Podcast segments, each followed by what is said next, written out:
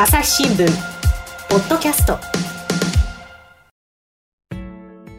朝日新聞の神田大輔です、えー今日はですね政治部記者の中田彩子さんに来ていただきました。中田さんよろしくお願いします、よろしくお願いします。えーでですがね今日はですね皇室の話をしてもらおうということで、えっと、中田さんは今は政治部としてね政治を取材してますがあのもともとは皇室の担当結構長くやってたんですよね。まあ、長く、なまあ、あの、2013年頃から、ええそうですね、あのお代替わりまでさせていただきました。お代替わりっていうといつ頃ってことになるんですか？あのー、2000ですから、お代替わりの儀式が、まあ、うんメインが、あの、ありました。2019年の秋にメインの儀式がありまして、うんでその翌年の、まあ、コロナ禍が、まあ、あのー始まったぐらいの2020年、去年の3月までさせていただきました。あの、まあ、あの別の担当してた時期はあるんですけれども、あ通算で言うと56年はやってる感じになるんですか？そうですね、間に1年だけちょっとあの国土交通省の担当をして、はああの8ヶ月ほど産休取りましたけれどはあも、はあはあ基本的には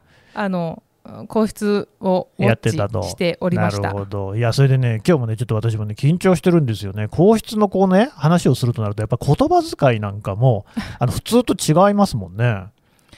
そうですね。あの最初に宮内庁、まあ、宮内庁クラブ員に、うん。あの初めてなった時に、はいはい。まあ、あの宮内庁の取材拠点どこにあるんだな と思ってですね。ええ。で当時の島というあのキャップから、はいはい。あの宮内庁への、まあ、記者用の入校書を渡されましてえこれ持ってどこ行けばいいのと思ったんですが本当に皇居に行くんです。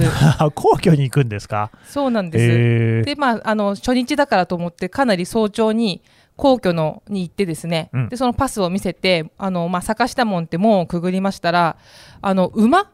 あの馬車列とすれ違ってかなり至近距離ではい。でもういきなりこうかなり腰を抜かすというか。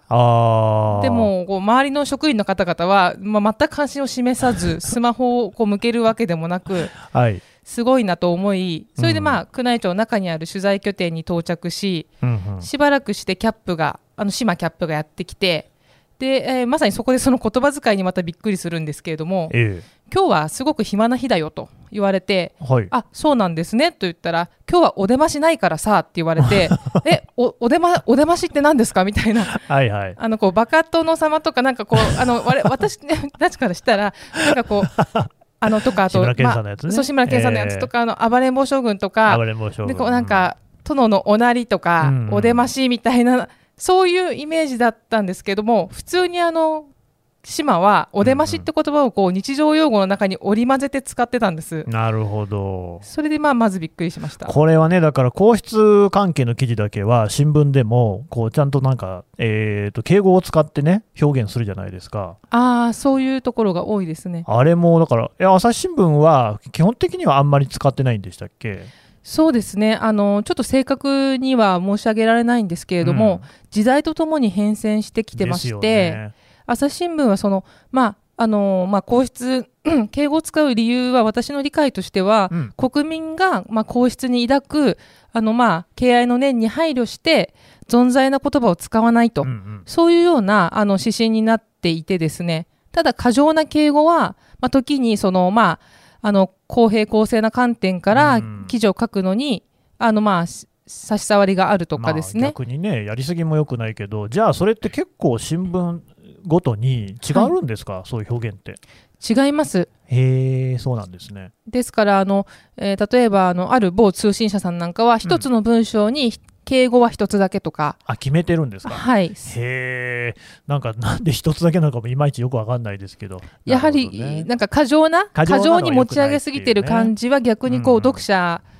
の気持ちと離れてしまうということなのか。逆にね、はい。でもそういうのも確かにあるかもしれないですよね。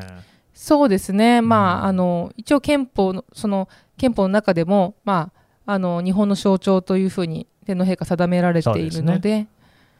うん、まあ皇室っていうのはね、そういう意味で言うと、そのご本人たちもね、別にそこでなんかこう、変にね、こう、ははーってやってくれっていうことではなさそうな感じの皆さんですもんね。そうですね。あの、うん、非常にそのまああの実際にこう対面した方とかとても緊張される方多くて、ええええ。あのお話ししたことを忘れてしまうみたいな方非常に多いんですけれどももでも基本的にはご本人方はあの人間的なああの触れ合いというかやり取りというかそういうのをこう好まれてるんじゃないかなと思います。い。やだからその、それこそね、前にアメリカの大統領だったオバマさんなんかもね、すごくその日本について書いてるとこってめちゃくちゃ短くて、うん。あの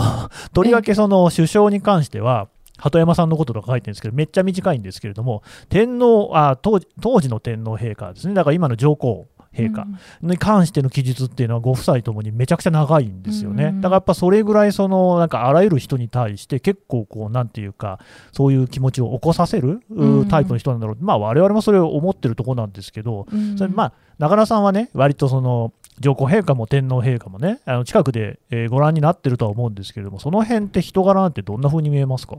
やはり先ほどの神田さんのお話なんですけれども、あの誰とでも簡単にご本人たちとしても何度もお会いになれるわけではないですよね。そうするともうもうあらゆる瞬間とかあらゆる出会いが、まあ、一期一会かもしれないっていうことになりますのでその本当にお会いになる時間が20分でも、まあ、10分でもそのために非常にいろいろな準備をされて心のこもったお話をされようと思うんですよね。なので、まあ、例えばオバマさんなりあのフランスの大統領の方なりお迎えするときには非常にたくさんいろんなことをお調べになって、うんうん。あのスムーズにお話がいくように、まあ、気を配られたりするので結構あちらはえそんなことまでご存知なのっていう感じで、ねまあ、あのびっくりして感激してそれでまあそういう本にされたりするときにかなりこう記述があったりするっていうこともあるのかなと思いますね。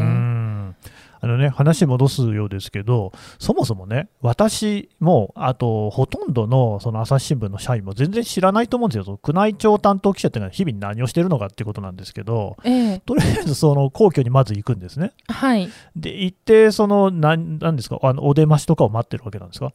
そうですねあの宮内庁担当記者あの、まあ、私が担当してたのはコロナコロナ禍の前だぐらいまでですから、その時はあのかなりこうしご視察というかおでいわゆるお出ましっていう、まあ、あのいろんな式典に出席するとか、まあ、あのじ児童福祉施設とか、まあ、高齢者施設を訪問されるとか、うん。その非常にそのご視察が多かったわけなんですよね。なのであのまあ宮内庁に行ってそこから視察先に先回りしてそこであの実際のやり取りとかを、うんうん。まあ、あの取材して記事にするですとかあと宮内庁で毎週月曜日にナンバー2のあの次長という方がうん。定例で会見をあのしていまして、ええ。今週のまあ皇室のご活動とかですねそういったことを紹介しているんです。でそういうのを取材して記事にしたりですねうん。そういったことのためにまあ宮内庁を拠点にしたりとかあとはまあ何か突発的なことがあるときに、まあ、うんその宮内庁で発表されるので、その発表をいち早くキャッチするために、まあ、宮内庁に行ったりとかですねそういうふうにまあ取材活動をしているんです。うんでそのね、まあ、今の上皇陛下がですね皇室あー天皇の地位からですね、えーこうちょっとねあの、えー外れると言いますかね。っていう時に、だから公務が結構、そのお年に対してね、大変だよっていう話あったじゃないですか、ご本人もおっしゃっていたような気がするんですけれども、ええ。やっぱその公務って多いんですか、そうですね、あのーちょっと正確な数が出てこないんですけれども、例えば、まああのーまあ、天皇陛下のご活動って、まあ、国事行為っていう、まあ、その定められた、あのお仕事あって例えば内閣から来るまあはい。あのはい書類に、まあ、ご署名したりとかですねあの押印されたりするっていうこれだけでもものすごい数、うん。あのあってでそれの一つ一つにすごく丁寧に目を通した上であのご署名されてるようなんです。なので、まあ、次から次へと こう機械的にということではなくて、あのー必ずこうご自分でじっくりとこう確認されてからそういうこともされてたと。あの、まあ、今上皇陛下の、あのーお話ですけれども。でかつその、まあ、被災地を訪問されたりとかあーまああの例えばそれ以外に例えば敬老の日にあの、まあ、高齢者施設に行かれたり子どもの日に、まあ、あのじ子どもの福祉に関する施設に行かれたりですとかとにかく日々あのかなりいろいろなあのご視察も入れている。それでかつ、まあ、こ国体とか全国海づくり大会ですとかあの、まあ、決まってあの都道府県で持ち回りで開催している国民的な行事っていうのもありまして、これにも出席されると。でこれ地方ですあのしますので出張というかそうですね。えーあの泊まりがけで、まあうんうん。2泊3日とかで時には3泊4日とかであの地方に行かれると。そうするとまあ行くだけでその式典に出るだけじゃなくてその式典、まあ、例えば国体だったら大会関係者とお会いになったりとかでそのまああの競技をご覧になったりとか、まあ、それに付随するというか、いろいろなこうご視察がセットになって、まあ、一つのこうあの地方行幸系にな行幸系っていうか、まあ、行幸系っていうのは天皇皇后両陛下の地方訪問というか、まあ、お出かけのことを言うんですけれども行幸系になると。なのでかなりこうトータルで見ると本当にお休みの日がないというかいわゆる完全休養の日がないぐらい、いやそうでしょうね。あのご公務多いんですね。あのー僕の知ってるところだとあの外国の大使館でええ。大使が新しく来るときとかも必ず皇室のとこ行きますよねあれ。はい、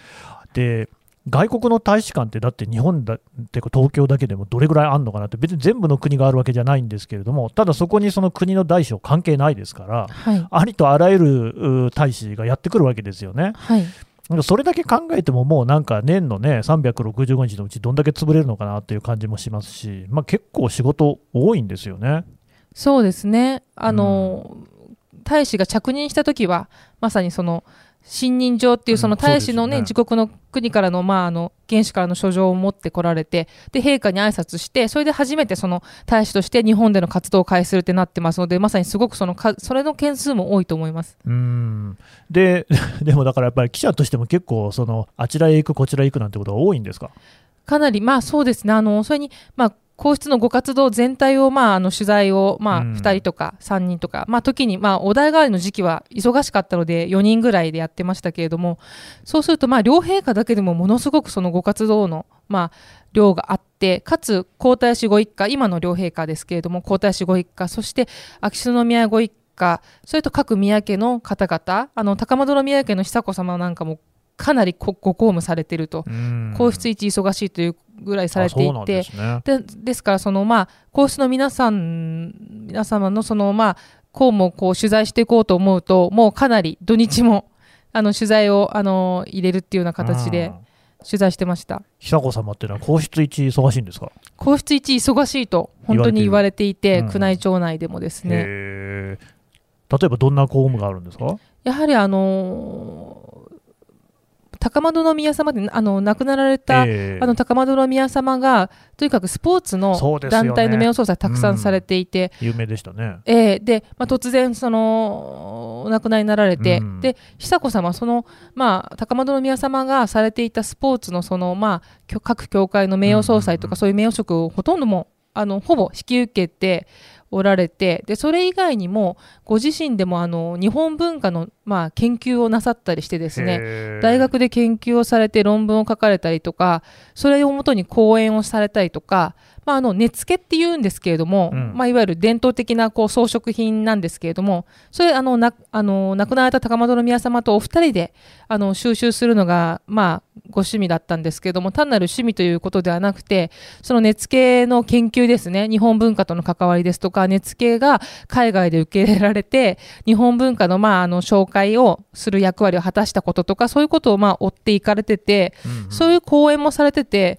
まあ、かなりそのご活動の幅が広くてですねこちらも取材する方も知識が全然ない分野も多くてですね、えー結構そのお勉強をしないとですね確かにそうで解できすね。ついていけないという。皇室のお知識だけあればいいわけじゃなくて、皇室が関与する分野に関しては、取材のための知識が必要になるわけですね。そうですね。あの秋篠宮家のあの紀子さまも、うんうん。あの結核予防会お仕事をずっとご公務されていてとにかくその記者よりも当然ながらあのもう知識が深くそうでてね。と現場に行ってですねあの、まあ、関係者とあの紀子さまのやり取りを聞いていてもですねそのまあやり取りが結構高度だったりとあか専門的な用語が出てきてですね なるほど。あのわからないというか後で調べるというか一うん。緒。そういうことが多くてですね。ああわからないったってね、紀子様に聞くわけいかないですもんね。そうですね。そのもう本当にその場限りのまあやり取りをこう耳でこうそば立てて聞いてですね、うん。今はどういう話題だったんだろうとかですね。あのそういうことをちょっと学ばないとちょっとついていけなくてですね。かなりこうね。まあ私みたいに世間知らずはもうきつかったっていう。い やでもそうですよね、高円宮杯とかってついてるスポーツとかっていろいろありますしね。ああもうすごくだからそういう本当に範囲が広いんですよね。そうですねそういう意味では本当にあのご活動の範囲というか対象というかが広くて、うん、学問の方ともお会いになるしあのまさに外国からのお客様ともお会いになるしうんうんうんうんで逆に言えばそのあの、まあ、福祉関係の方もあの非常に大事にされていると。なるほど。でまあね、やっぱり我々のこう代にとっては、我々私、あの45歳なんですよ、ええ。の世代にとってはやっぱりこうね、えー今の天皇陛下っていうと、もう皇太子様だった頃からもうずっとこう見ていて、だから馴染み深い人ではあるんですが、あの人柄とかってね、例えばこう間近で見ていて、どんな人だっていうのはありますか、あのー特に私が取材してた時期はですね皇太子殿下というかね。皇太子殿下の時代が長かったので、うん。あの今とあの即位されてから違うかもしれないんですけれども本当に、まあ、あのよく言う、ま、真面目皆さん真面目であの、まあ、あのかといって、まあ、おおらかでというようなことはよく聞くんですけれども、うんう実は結構あのジョークがお好きっていうことは そうなんですか。ジョークというかあの、ええ。はい、あの例えばどこか訪問されてやり取りする中で、はいはい、あのまあダジャレみたいな。ダジャレをこう言われるのはかなりあ本当ですか？あの聞く機会は多くてですね、はい。それでおそらく朝ドラとかもかなりご覧になってた時期があるのか、えあの朝ドラのタイトルをもじったダジャレで返したりしているのとかですね。ええちょっとそれ具体的に覚えてます？具体的に覚えてますのはあの、まあ、農業の担い手サミットっていう農家の、ええ。まあ、農業担い手の方をはい。励ますという、うん。あのまあ、イベントというか、まあ、行事がありましてそこに行かれた時に、まあ、そこで実際にそのあの生産者の方が育てたあの農産物を使ったうんお料理を召し上がるという機会があったと思うんですけれどもそれでまあ召し上がった後にごちそうさんっておっしゃったんですけれどもあ確かその前後にあの朝ドラがごちそうさんっていうああったあった。朝ドラだったと思うんですありましたね。なのであのまあもちろん確かめることはできないんですけれども りにくい。あの、はい。うんちょっとその場で聞いてたらあこれ、ごちそうさんのことだなみたいな。ちょっと確かめにくいこあのその場でちょっと 確かめられないんですけれどもなるほどこれね。シャレじゃないかみたいなあのーそもそもその皇室の方々ってテレビ見てるんですか？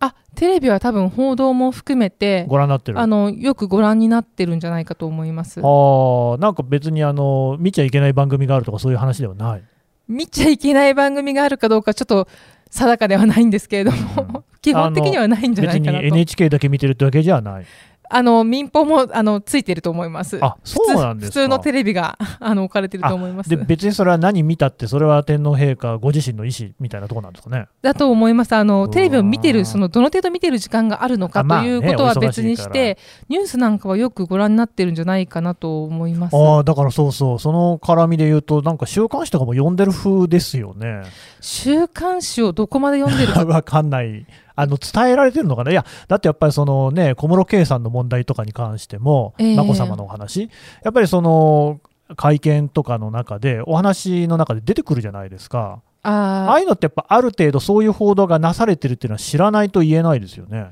あの週刊誌がソースなのかちょっと定かではないんですけれども、やっぱあのし一般紙でもあ、まあ新聞でね。うん取り上げられてますし、そうですね。あのーしかも、まあ、宮内庁の幹部の方も当然幹部の方は週刊誌もあのチェック当然仕事としてしてると思いますしやっぱり週刊誌も SNS もそこにさまざまな国民の声が載っていると思うんですよね。その例えば NHK ニュースとか、まあ、新聞とかに載ってる声だけが国民の声ではないと思うので、うんあのそういう週刊誌とか SNS の声も、まあ、やっぱりお支えする宮内庁の方々は確認されてると思うんですよなるね。ほどね。そうするとさまざ、まなルートでやはりその、えー今どういう声があるかっていうのはもしかしたらあのお伝え、まあ、することもお仕事の一つかもしれないですようね。んまあ確かに国民の象徴っていう意味合いで考えるとね、そういう国民の声を知っておくっていうのもすごく大事なことではあるでしょうからね。まあ、実際その記者会見のもあの、まあ、あの国民の中でのさまざまな声があることも、まあ、知っているご承知っていうことですよね。っていうことをおっしゃる。られてましたので。なるほどね。朝日新聞ポッドキャスト。朝日新聞ポッドキャスト。ニュースの現場から。世界有数の海外取材網。国内外。各地に根を張る記者たちが毎日あなたを現場に連れ出します。音声で予期せぬ話題との出会いを。朝日新聞ポッドキャスト。ニュースの現場から。でも話、天皇陛下に戻しますけど、天皇陛下って例えば趣味とかあるんですか、趣味はですね、うん、あのー今ちょっとされてるかわからないんですけれどもかつてはもう有名なのは登山、登山、まあ、山登り、山登り。登山がとてもお好きで、うん。あとはもうジョギングですね。ジョギング、あ、ええ。結構じゃあ、そのスポーツお好きなんですね。そうですね。あのそれ今ジョギングなんかはおそらくその体力維持というかうんうん、あの、まあ、健康維持のためにもされてたんじゃないかなと思いましてえ。ー、あの実際皇太子殿下時代に皇居ランっていうのをあのなさったのを取材したことがあるんです。あのみんなよくやってるやつですね、あの皇居の周り回ってるじゃないですか。はい。それが、あの、皇太子殿下の場合は、当時赤坂、今もですけど、赤坂御用地内にお住まいで、赤坂御用地内をまあ、ジョギングされてたんですまあ、けれども。それは警備上の問題もありますからね、まあ外を走られると困るかなっていう感じもしますけど、そうなんですよ。中だから、まあ、ど、どれ、どっちが本当の皇居ランかっていう話もあるんですけども まあまあ、実はい、一般の市民がする皇居ランをしたことが、なさったことがあるんです。あしたんですね。あの、実際一度、その、こう一度というか、まあ、私が取材したのは一度なんですけれども、うん。なかなか想像できませんのでそりゃ、そうでしょそれで、あの、いわゆる皇居の周りを一周されたっていうう。うんうん。ことがあって、私どももあの大手門っていう門の前で待ち受けて、待ち受けて、で皇太子殿下と周りに警備の方々がはいはい。いて、それで通過するのを見てうん、あの取材をあのしましたけれどもやっぱりそのジョギングにされる時も外で走られる時は警備の方がたたくさん一緒に走られますよそりねゃそうですよ。そうするとやっぱり多少合わせてちょっとこう、うペースを調整してくださるようですね。え 遅くするってことですか、まあやっぱりそのやっぱり中には結まあまあまあ。構ねおまあおあおじさん。まあ、おじさでもんの警備の人もだってその警察の人だったりするわけでしょ、そうですね体力作りは多分してるとは思いますけれども 思うんですけれどもそれより早い。それより早いという場合、えーあと、まああのー職員の方も一緒に走られますので、うんうんあやっぱ個人差があると思うんですあそれはそうですね。そうすると毎日というか、まあ、日々 鍛えて大変だ。自分とはまあ違うが、まあ、でもそういうお気遣いある方なんですよね。ああ、なるほどね。あのータイムを試してみたいとか、はいはいどれぐらいで走れるかなっていうふうに試したいと思われることが終わりのことあるかもしれないんですけれどもそそうですよね。まあでもその時はですね少なくとも皇居ランを実際にされた時はうん、あのどうもペースを調整されたんじゃないかなとなんか、それはそれで大変というかねね。ああ、え、中田さんは一緒に走んなかったんですか？私あのさすがにちょっと一緒にあのうんまず近づけませんので、うか警備で。。はいはい。であの登山なんかを取材させていただいたことあります、ただそれはですねやはりその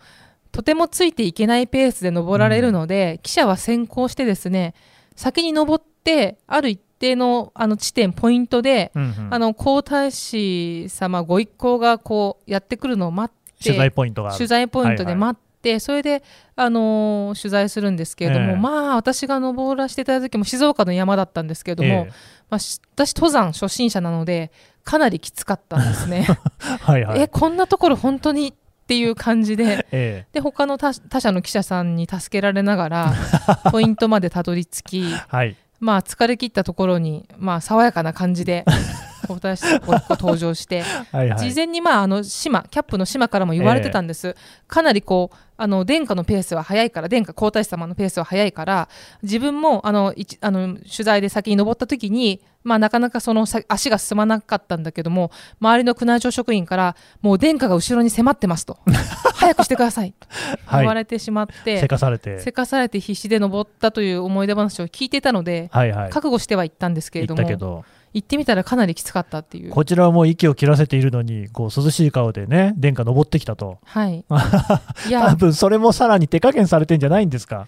もしかしたら、やっぱりその現地の県警の方とかも一緒に登られると思うのでそりゃ、そうですね。えーもしかしたらあのそれペースをまあ調整されて、まあ、あの登られたのかもしれないですけれども、うんまあ、全く息切れしていないっていうことにも驚きました。うーん、やっぱ体力がだいぶ終わりになるんですね。そうですねそこ日々やっぱりあの健康を大切にされてるとは思います。うんうんうんうんあとどうなんですか、例えばその、まあ、国民とのこう、ねえー触れ合う場っていうのが、そういう、ね、あのいろんなこう行事に出られる場とかもあるんでしょうけれども、例えばね、あのなんか手紙とか書いたりしたら、そういうのって届くんですかね？あの手紙を書いて届いたという女の子をあの本当に取材したことがあります。女の子。あの女の子えー確か一昨年あのご即位後だったと思うんですけれども、はいはい。あの 愛知県をご訪問、まあ、両陛下で皇太,、ええ。皇太子様じ天皇陛下とあの皇后様皇后雅子様おはいはい。二人で訪問された時にあのあるこうあの子供向けの療養施設を訪問されて、でそこで子供たちに声をかけて子供たちといろいろとお話しするっていう場面がありまして、うん。まあ、代表まあ代表取材だったので私中に入れなかったんですけれども、ええ代表で取材した他社の記者がですね帰ってきてなんか両陛下が「お手紙ありがとう嬉しかったですよ」ってある女の子に話しかけてたと。え？はあ、そうなんですか？でえ？っと思いましてそうですね。でまあその日何だったのかなと思いつつ、うんまあ、後日もう一度その施設に取材して、まあ、現地にも行ったんですもう一度、んんそしたらあの実際にその両陛下にあの即位おめでとうございますっていうお手紙を書いて、うんあの送ったっていう子がいまして、うん。でそのことをだから両陛下そのお手紙を読んでいたので、はいはい。そこであのありがとうっていう話をされてたんですって。へえ。でいや、でもそれも少なからぬ人がそういうお手紙をしてるとは思いますけどね。いやそう思うんですちゃんと覚えてんですね。覚えていらしてそれであのそのお手紙にはその女の子が自分が飼っているワンちゃんの写真ですとか、自分とお兄ちゃんの写真ですとか、はいはい。そういうのも同封して、まあ、それはあのお母さんが同封したってことなんですけれどもそれであの送ったらそのワンちゃんの話なんかもあのえしたとすごすぎませんか、ちょっと。いうことをあの言ってまして。それで、あのーまあ、おその教室の中でその女の子とはあの直接お話ししたんですけれども、んそのお手紙には、まあ、お母さんもお手紙を同封してて、まあ、お母さんもまあ大変失礼かと思ったんですけれども娘があのその,、まあ、あの女の子はあのちょっとあの体障害があってリハビリをとっても頑張っていて、えっと、小学生だったんですけれども生まれてから何度も手術をしていてリハビリすごく頑張ってる子だったんです。うんでそういう娘があのつ一生懸命その、まあ、不自由な手で書いた手紙なのであの送らせてもらいましたっていうお母さんも言葉を添えて送ったんですけれどもそしたら両陛下その施設を出る時にあのお母様いらっしゃいませんかって探し始めてそれでお母様がああのまあ、どなたか関係者の方、はいはあこの方があのお母様ですというふうに連れてこられてそれでお母様ともあのいろいろ話をされてええ。確かあの皇后雅子様の方からやっぱお嬢様すごく頑張ってるんですねっていうことであのお話があったというふうに聞きました。えそれってその両陛下が行く先を決めてるっていうことになるんですか？いやいやこれかなりあの取材して分かったのはすごく偶然だっ偶然なんですか？そもそもそのお母様が結構皇室番組をご覧になっていて、はいはい。それで、えー確か、えー即位のパレードじゃなかったな。即位何かそのあ一般参賀だったと思うんですけれども、うん。ちょっと何かその実際に皇居に行って即位のお祝いがしたいねみたいな話をテレビを見ながらお母様がお嬢様に言ったと。うん。そしたらお嬢様がお祝いしたい気持ちがあるならお手紙書こうよというふうに言ってで自分が両陛下に書きたいんだということでそれであの自分のまあお気に入りの、あのー折り紙を出してきて書いてうん。それで送ったという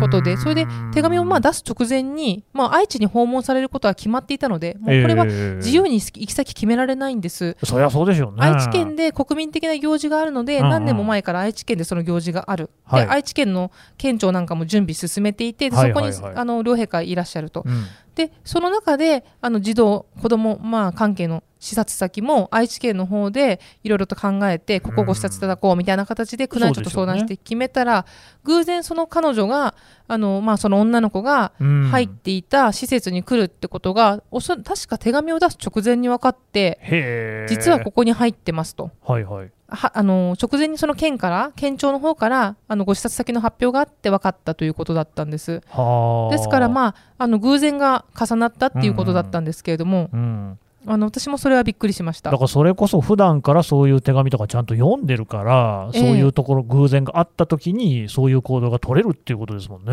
だと思います。あの何かそのうまさにそういう、ね、何かこうい行くからというかその施設にいらっしゃるからそこのうん。子たちにお願いして手紙をもらったとかそういうことではなくてうん。本当に偶然でした取材に行ったらですね。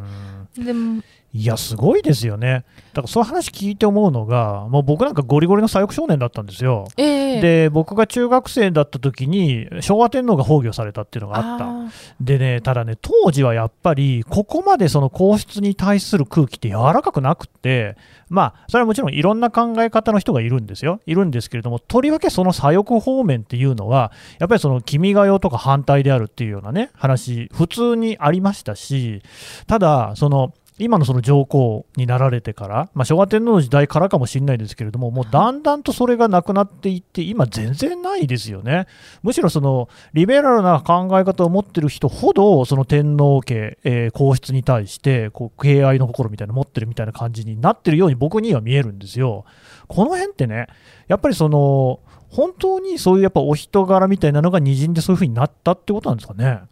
まあ、お人柄というかその国民と苦楽を共にされたいと、まあ、特に今のあの上皇上皇后両陛下ですけれどもをはじめとする皇室の方々がその国民と苦楽を共にするってことを一番大切には思われていてそれを本当に行動に移して実践されたことを、まあ、あの様々な報道を通してだったり直にお会いしてだったりとかそういうことで国民にやっぱり伝わったっていう部分もあると思うんです。でそれは一朝一夕に簡単に伝わったことではなくって本当に平成っていう時代、まあ、30年とか、まあまあ、長い時間かけてあのそのお気持ちをまあ行動に移して例えばまあ災害があれば現地に赴く、えー何かその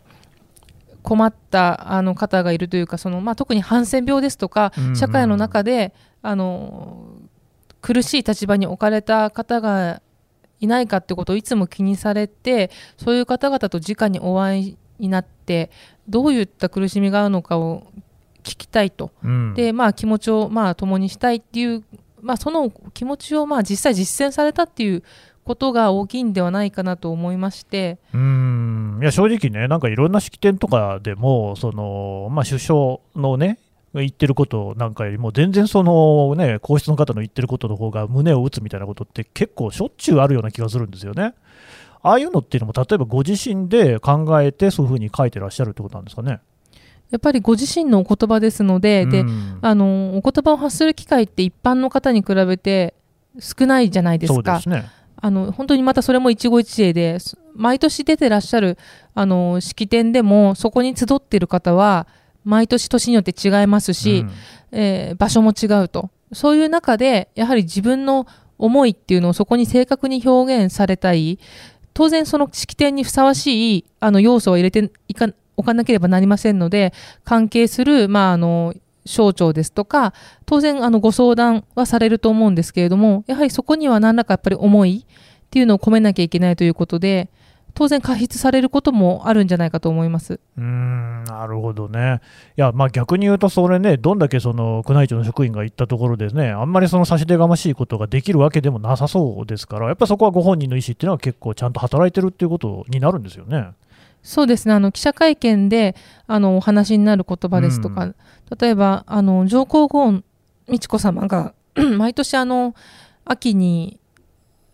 10月20日がお誕生日なのでお誕生日に寄せるあの文章を公表されていたと思うんですけれどもあれなんかもすごい長長い時間かけて、あのいろいろとお考えになってで固有名詞がたくさん出てくるんです。ええその年に亡くなられた方とかですね、うんうん。その方の功績を、あのー紹介されたりですとかそういったこともまあごご自身で一つ一つお調べになってかなりこう時間をかけて、まあ、精魂込めて書かれているというふうには思いますなるほどね。わかりました。どうもありがとうございました。ありがとうございました朝日新聞ポッドキャストはい、というわけで中田さんのお話を聞いてきましたが、中田さん、はい。あの朝日新聞デジタルにその皇室のね、ニュースをまとめたページってのがあるんですよね。はい。あの特集ページで皇室とっておきというページをあ設けております。ね、皇室とっておきで検索すれば出てくるとは思いますが、これだからあの新聞に載ってるニュースだけじゃなくて結構いろいろ載ってるんですよね。そうですね。あのなかなか取材現場で見たもう生のやり取りですとか、うんうんちょっとあの心温まるエピソードですですとか、うん。そういったことを、まあ、あの伝えたいということで始めました。うん。どうですか、だからそうやってね、いろいろ間近で皇室の姿、天皇陛下の姿を見ることが多い中田さんですけれども、そういうところから見えてくるものって何かありますかね？そうですね。あさっきあの神田さんもおっしゃったように、うん。あの皇室を、まあ、あの受け入れられないっていうあのし思想としてですね、うんうん。方がいらっしゃるのも当然ですしそうですね。逆にその、まあ、あの本当に辛抱されている方がいらっしゃるのかもしれないです。しう。ん。さまざま国民ってさまざまな考えの方がいらっしゃってはい。それを当然として当たり前として受け入れながらそのまあ多くの国民をまあ前にしてでもその一人一人にどんな苦しみがあるのかどんな喜びがあるのかっていうことをやっぱり知っていきたいっていう気持ちがすごくその皇室の方々強くて国民っていうなんかこう集合体をご覧になってるわけじゃなくて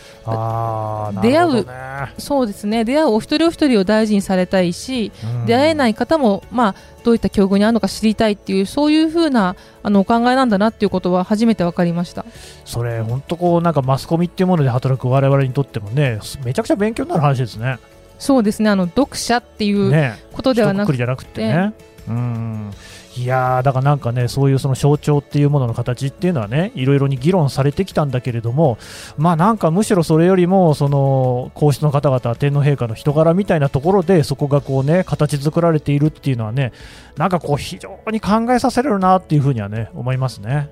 そうですねやっぱりその決められたあの国事行為だけをうんあの一生懸命、まあ、そそれだけでもかなりのお仕事量ですけれども、それだけではなくてできることがあればしたいということであのいろいろな、まあ、新しい訪問ご視察も始めていてそれはやっぱりその自分の務めを、まあ、あのなるべくその象徴っていう、まあ、立場に合うように、うんまあ、自分の活動を、っていうことなまあはい、作っていきたいということで、まあ表現されているってことですよね。そうですね、うんわかりました。中田さんどうもありがとうございました。ありがとうございました。朝日新聞ポッドキャスト朝日新聞の神田大輔がお送りしました。それではまたお会いしましょう。この番組へのご意見、ご感想をメールで募集しています。podcast at 朝日 .com p o d c a s t アットマーク朝日 .com までメールでお寄せください。ツイッターでも番組情報を随時紹介しています。アットマーク朝日ポッドキャスト朝日新聞ポッドキャストで検索してみてください。